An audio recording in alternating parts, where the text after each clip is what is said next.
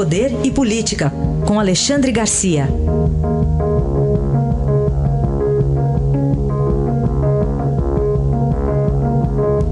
Alexandre, bom dia.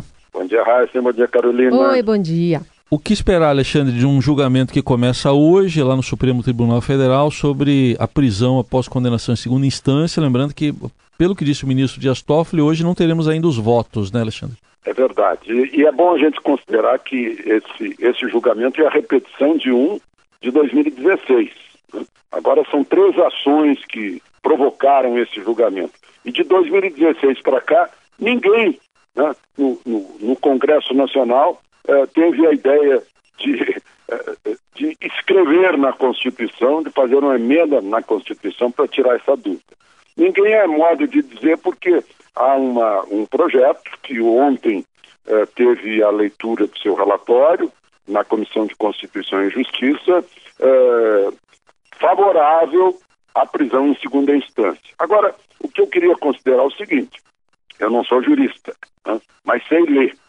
O que está escrito na Constituição hoje, lá no artigo 5 a linha 57 é: ninguém será considerado culpado até o trânsito em julgado.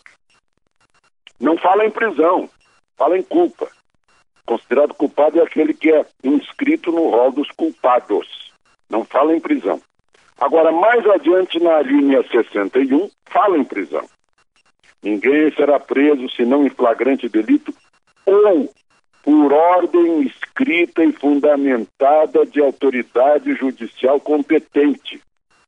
Então, culpa e prisão são coisas diferentes. Um pode ser consequência da outra, mas nem sempre. É, mesmo sem culpa formada em última instância, o juiz pode determinar a prisão da pessoa que, que, que for perigosa para as investigações, para o processo judicial, para as testemunhas, né? um, um agressor sexual perigoso para mulheres, um pedófilo perigoso para as crianças, um assaltante inveterado perigoso para as pessoas, um homicida louco né? é, perigoso para todo mundo. Mesmo sem a culpa formada em última instância, o juiz pode determinar a prisão, né? desde que a pessoa seja um perigo para a sociedade. Então, eu acho que tudo isso vai ser ponderado, porque o Supremo não pode alterar a Constituição, pode interpretá-la assim, e pode estabelecer regras que o Legislativo deveria ter estabelecido e não estabeleceu. Então, essa é a situação, vamos esperar. Os juízes uh, Fux e Barroso já anteciparam o voto, a gente sabe que Faquim também vai votar a favor e muita gente acha que vai ter um equilíbrio que precisará ser desempatado pelo presidente Dias Toffoli. Alexandre, as manchas de petróleo só aumentam. O Ibama já atualizou agora para 168 o número de áreas poluídas no litoral do Nordeste. As autoridades ainda discutem qual a melhor maneira de conter esse avanço né, do, do material que está está manchando ali as nossas praias. Pois é, a gente vê que foi muito petróleo. Né? É difícil de acreditar que tenha sido acidental. Né? É difícil. Né? E é um petróleo venezuelano. E por essa razão está muita gente silenciosa porque aplaude o regime venezuelano.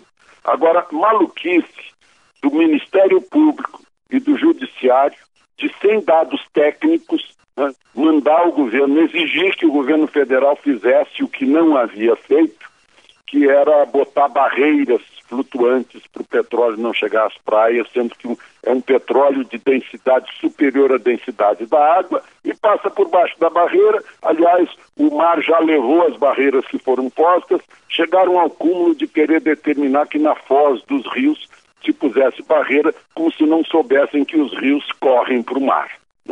Tá, ontem houve uma discussão entre a, a Advocacia Geral da União o, e, o, e, o, Ministério do Meio Ambiente de um lado e o juiz que está determinando isso de outro. Né? São essas perdas de energia, de dinheiro do contribuinte que ainda não se consegue evitar pelo bom senso e pela informação. Para gente fechar, Alexandre, um comentário seu sobre Lázaro de Melo Brandão. Morreu ontem aos 93 anos, o ex-presidente do Conselho de Administração do Bradesco. Pois é, ele e seu Amador Aguiar né, foram os que fizeram o Bradesco, uh, um banco moderno, um dos maiores bancos do Brasil. Agora eu queria citar, né, na minha idade eu tenho testemunho de muita coisa, do que eu testemunhei na casa do líder do maior partido, PDS da época, início dos anos 90, quando foi derrubada a emenda do, do imposto único de 1% sobre movimentação bancária, que estava para ser aprovada, proposta de Flávio Rocha. Né? O, o Brasil se converteria num grande paraíso fiscal com um único imposto de 1% sobre a movimentação bancária. Roberto Campos chegou a demonstrar para mim, que eu estava em dúvida, achando que seria uma utopia, que a arrecadação seria maior que a arrecadação corrente se ele fez uma conta mostrando 1% sobre a compensação de cheque. Qual é o meu testemunho? Os deputados do maior partido se reuniram para ouvir o, o seu Lázaro Brandão. E ele explicou que se fosse aprovado, é, fosse aprovada a emenda do imposto único, os bancos é, teriam que cortar muitas, é, muitas despesas e financiamentos né, e iriam cortar doações para campanhas eleitorais e financiamentos para a campanha, já que os bancos eh, sobrevivem, segundo eu ouvi ele dizer, do giro dos impostos que arrecadam. Né? Um, os deputados se olharam e no dia seguinte eh, não aprovaram essa, esse imposto. Né? Foi um, um momento um momento crucial para a economia brasileira aquele momento. Mas as minhas homenagens ao que foi o senhor Lázaro Brandão para o Banco Bradesco. Né? Mas nesse caso uh, eu acho que foi crucial para a não aprovação de uma transformação no país. É, é isso. Esse episódio explica muita coisa que a gente viu depois. Alexandre Garcia volta amanhã ao Jornal Dourado. Obrigado, Alexandre. Até amanhã. Até amanhã.